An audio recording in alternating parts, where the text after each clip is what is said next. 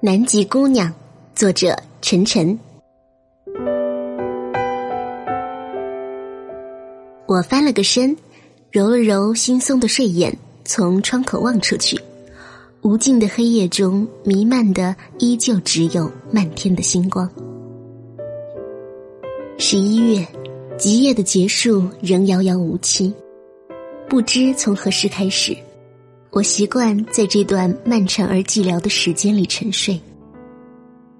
尽管北极熊并没有冬眠的习惯，但对我而言，睡眠是逃离孤独的最好方式。毕竟，等待终归是一个漫长的过程，它可能会消磨掉你的希望。然而，当你闭上眼睛的时候，无论是梦境还是想象，那些画面。总会泛着些许光亮。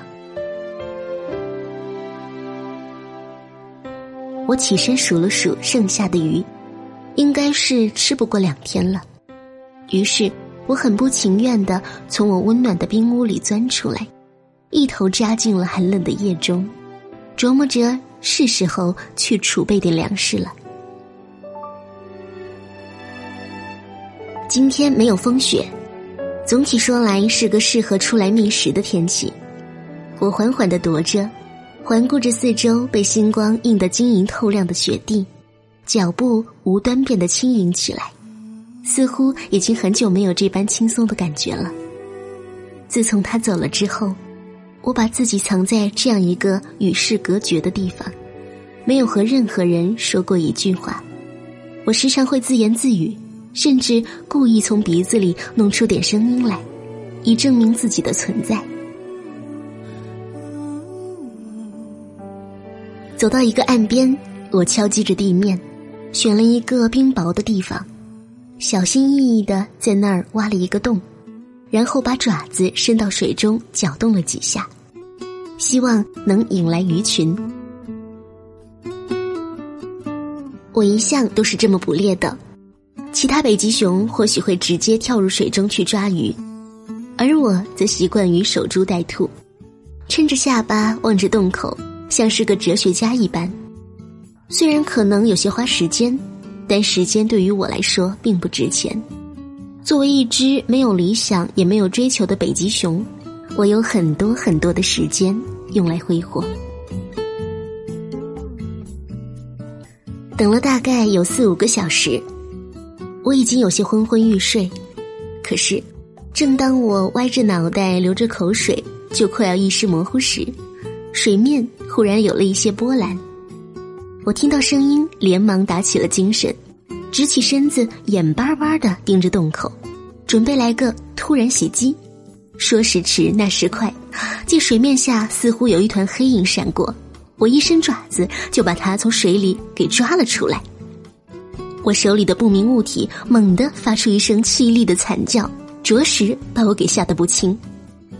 于是我手一滑，又把它给丢了出去。只见那团圆鼓鼓的东西咕噜噜的滚出好远，在原地打了几个转才停下来。我张大嘴巴愣了半晌，好不容易才回过神来，借着微弱的亮光定睛一看，那坨东西。竟然是一只企鹅！企企企企鹅！我被震得说不出话来。是怎么了？他爬起来拍了拍身上的雪，愤愤的瞪了我一眼。听声音似乎还是个姑娘。没没，不好意思，有些吃惊而已。吃你妈个鬼！你没把我吓死就不错了。真对不起，我刚才在捕鱼来着。捕鱼？企鹅是鱼吗？你知道蛾子怎么写吗？左边一个我，右边一个鸟。姐姐，我是只鸟啊，熊孩子。是是是，错伤无辜，请您见谅。我连忙点头哈腰，给他赔不是。哦，没事。他斜着眼上下打量了我一番。问我道：“北极熊，是哎妈呀，第一次见到活的啦，真有趣！不愧是北方汉子哈，个子这么高。他看着我笑得很开心，我心里嘟囔着：“你大爷的！我在北极见到企鹅还没说啥，你呀在北极见到只北极熊有啥可笑的？”他叫米娜，来自南极，地球的最南方。我和他坐在雪地上聊了很久，他告诉我，他从遥远的南方来到这里，只为了心中的简单一个梦想。你知道吗，大熊？从小我就想知道地球的最北方是个什么样子，然后我想在北方看一次日出。哦，那你可来错时候了，现在这里是极夜，下次出太阳。怎么也得三个月以后了。好吧，那怎么办？要么等，要么回去呗。现在回不去，为啥呀？你怎么来的就怎么回去呗。我顺着洋流飘来的，这个季节只适合北漂。我觉得这种说法冲击了我的价值观。便掏出爪子在地上画了画，试图找出这里面的科学依据。好吧，那您只能住我那儿了。我把地上乱七八糟的箭头擦掉，缓缓对他说道：“住你那儿？我跟你很熟吗？你不会把我吃掉吗？”姑娘，你这么瘦还不够塞牙缝呢。话没说完。我的肚子便很合时宜的咕咕叫了两声。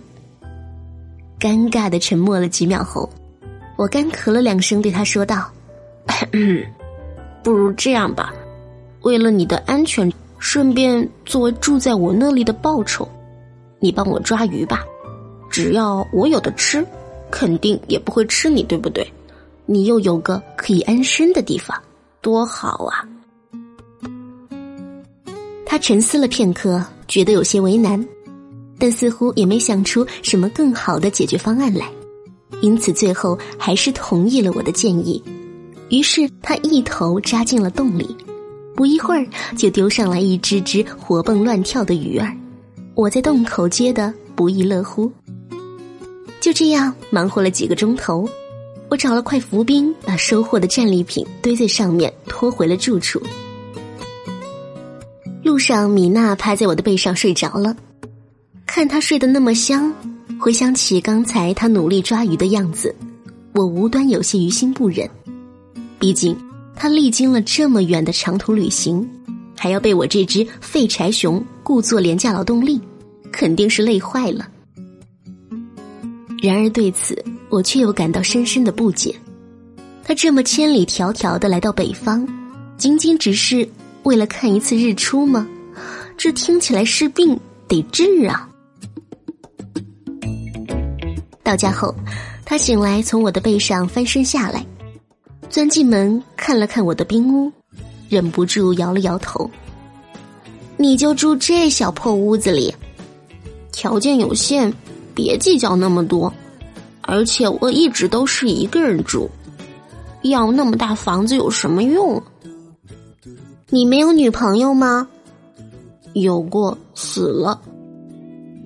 哦，他忽然就不说话了，然后过来想拍拍我的肩膀表示安慰，但是因为够不着，只好戳了一下我的屁股。没事了，很久之前的事情了，就不要再提了。你过来躺躺，看看舒服不舒服？我钻进屋子里，示意他过来。然后他就四仰八叉的躺在了屋子的正中间。亲，注意素质啊！你这样躺，让我躺哪儿？我尖着嗓子喊道。于是他一脸不情愿的一路滚到了墙角。我躺下后往窗边挪了挪，对他做了个手势，示意他可以往我这边躺一点。然后他又往回滚了两圈。感觉怎么样？沉默了一会儿，我问他道：“还行，虽然有点拥挤，但是还好你庞大的身躯挡住了风，挺暖和的。”嗯，那就好。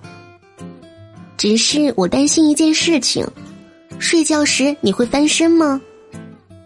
我尽量不，可别尽量，你尽量不翻，我也只能尽量不死。麻烦你体会一下。好，好，好，绝对不翻。说完这句话，我立刻就陷入了沉沉的睡眠中。我做了一个很长很长的梦。又是那个似曾相识的梦境，梦里我看到了他的脸，闻到了他的气息，听到了他的呼唤，交织着冰川碎裂的声音，大地颤抖的回音。我伸手想要抓住他，却怎么也抓不到，只能看他跌入黑暗的深渊之中。猛然醒来后，米娜已经不在了。我从窗口望出去。她正一个人坐在雪地上，望着天空，若有所思的模样。你醒啦？睡得好吗？他看我钻出门来，问我道：“刚才做噩梦了，又梦到他了是吗？”“嗯，习惯了，这些年总是会做相同的梦。”他是怎么？他很小心的问我道。意外吧，在这地方很常见。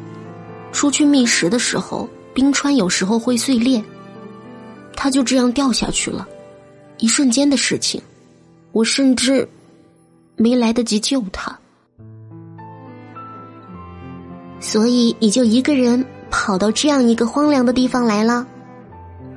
嗯，想把自己隔离起来，过一段安安静静的日子。他叹了一口气，然后又戳了一下我的屁股。你不必总用这种方式来安慰我，真的。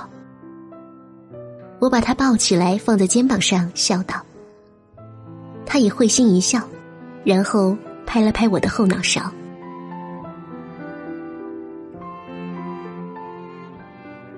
和米娜一起的日子过得简单，却很开心。我们每天做的最多的事情就是在一起睡觉，因为在寒冷的极夜，睡觉可以很好的减少能量的消耗，这样我们就不必经常出去捉鱼。自从有了米娜，我睡觉老实多了，再也不敢随便翻身了。但她却似乎很不老实，时常睡着睡着就趴到了我的肚子上，或者钻到了我的胳肢窝下面。而看到他睡觉时候的样子，我有时候也忍不住把他搂在怀里。他像所有南方的姑娘那样，有着娇小柔弱的身子，让人忍不住有想要保护的欲望。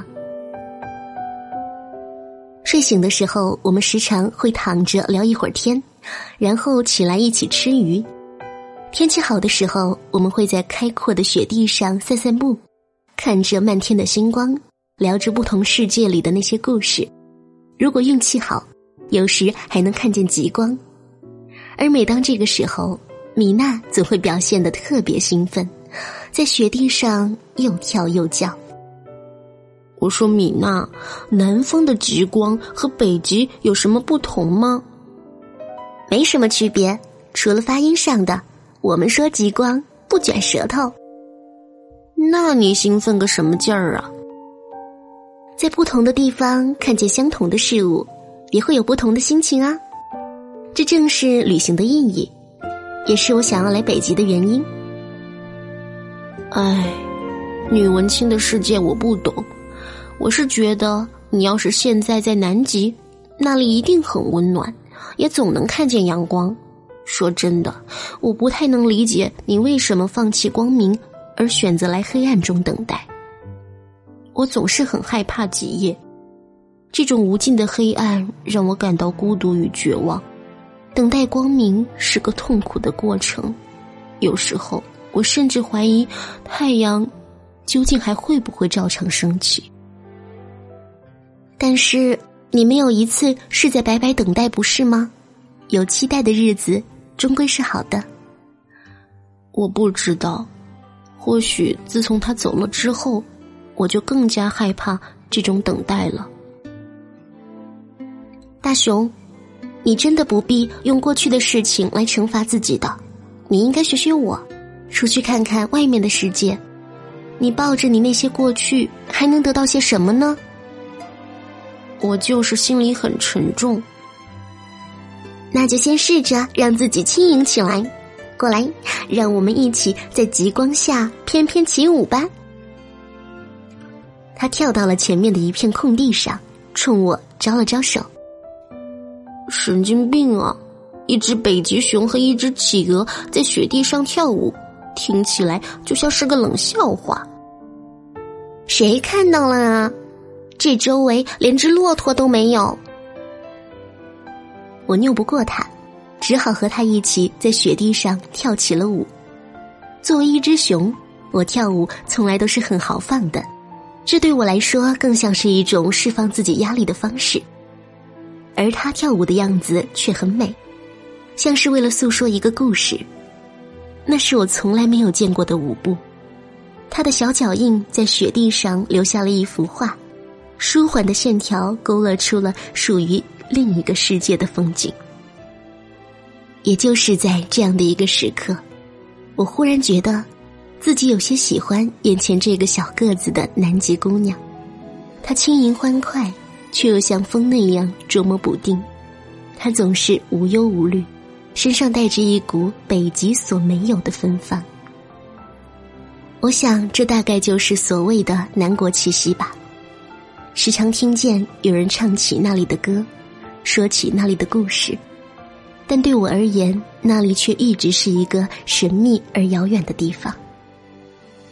然而此刻，虽然我从未到过那儿，却能够感受到属于那里的所有温柔。米娜是个很健谈的姑娘。她不在吃和睡的时候，嘴巴总是一刻也闲不住的。他时常会嘲笑我的口音，和我探讨南极和北极之间有什么差别，还总抱怨北极的鱼味道竟然是咸的，这是他这个南极甜鱼党所无法接受的。虽然有时候觉得他一直唧唧歪歪也挺烦的，但无论如何。总是比我之前那些只能和自己说话的日子要来的舒服的多。毕竟熊也是需要交流的动物，我不得不说，米娜的新鲜气息确实缓解我很久以来的抑郁和苦闷，让我感到其实生活并没有想象中那么糟糕。这天外面刮起了暴风雪。我挖了点冰块，把门堵得严严实实的，于是屋子里顿时陷入了完全的黑暗中。我摸索着找了个靠墙的地方坐了下来，然后把米娜放在自己的腿上。你以前遇到暴风雪的时候都是怎么过的？一个人待在小黑屋里，大概会很害怕吧？米娜问我道。习惯了就还好。就是闷得慌。你们在南极遇到暴风雪怎么过的？我们会在屋子里抱成一团取暖呀，然后大家一人说一个故事，暴风雪差不多就结束了。哦，我努力想象了一下那个画面，陷入了沉思。你们北极熊不这么做吗？其实，北极熊生来就是。就不是喜欢群居的动物。我们虽然内心渴望沟通，但是彼此却只是在雪地上擦身而过，忙碌于各自的生活中。为什么呢？或许我们并没有需要彼此到如此强烈的地步吧。我们每个个体都有能力狩猎，也有足够的脂肪让自己保持温暖，因此我们不像你们企鹅会成天凑在一起。更多时候都只是为了各自的生存奔波而已，所以听起来北极熊真是矫情的动物呢。少来了，你根本不懂作为一只北极熊的脆弱。不过我的确挺羡慕你们那种生活的。但其实作为企鹅，我们也有自己的苦恼呀。群居生活虽然听起来热闹又有趣，但是成天和一群跟你长得一模一样的东西待在一起，做着一样的事情，难免也会找不到自己的存在呀。怎么说？你想呀，为了合群，大家在吃饭的时候你也得吃饭，大家在睡觉的时候你也得睡觉，即使是游泳这么自由的事情。我们都要排着队，一个个往水里跳。我觉得这实在是太愚蠢了。所以这也是你独自出来旅行的理由。是的呢，可以逃离那种生活，去做真正自己想要做的事情。哈哈哈，我觉得我们俩都挺矛盾的嘛，不是吗？生活嘛，就是一个不断逃离，最后发现自己回到原点的过程。有句话怎么说来着？旅行就是一群人到另一群人活腻了的地方体验生活。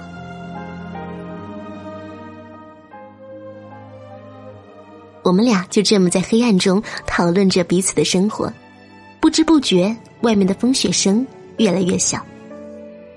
我把米娜放在身边，到门口挪开了一点冰块，往外瞅了瞅，感觉暴风雪似乎就快要过去了。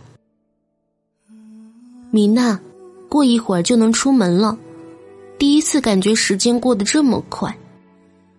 是呀，我觉得我们俩这种相处方式就挺好的，既不过分亲密，又不疏离。你说北极熊和企鹅能在一起吗？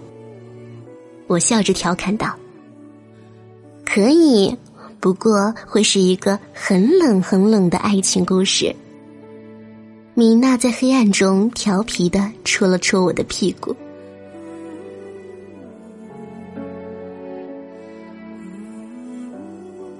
不知不觉，三个月过去了，米娜开始每天趴在窗口张望，等待漫漫极夜后的日出，而我却感到一股深深的失落，因为我知道，当太阳出来以后，米娜就要离开了，回到她。久违的故乡，这是这些年来我第一次如此不情愿看到日出，因为一个来自南极的姑娘，一个甚至还没有我脑袋大的姑娘，但我却没有告诉米娜我的心事，毕竟我不能挽留她，我也不可能跟她一起随着洋流飘到南极去。如果我再轻一点的话，或许理论上是可以的，但是我毕竟是一只北极熊。一旦到了南极，就会变成一个无解的笑话。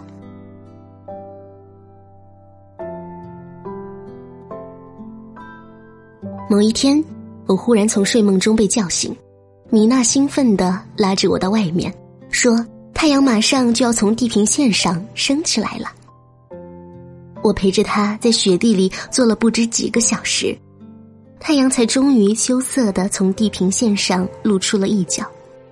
但是没过多久，它又缓缓的落了下去。这一幕虽然短暂，米娜却显得非常开心。他对我说道：“大熊，极夜结束了，从今天开始，日出的时间会越来越长，你漫长的黑夜结束了。”嗯，我冲他别扭的笑了笑。怎么了，大熊？你应该开心才对。你等待的东西不是终于来了吗？是啊，但是你要走了呢。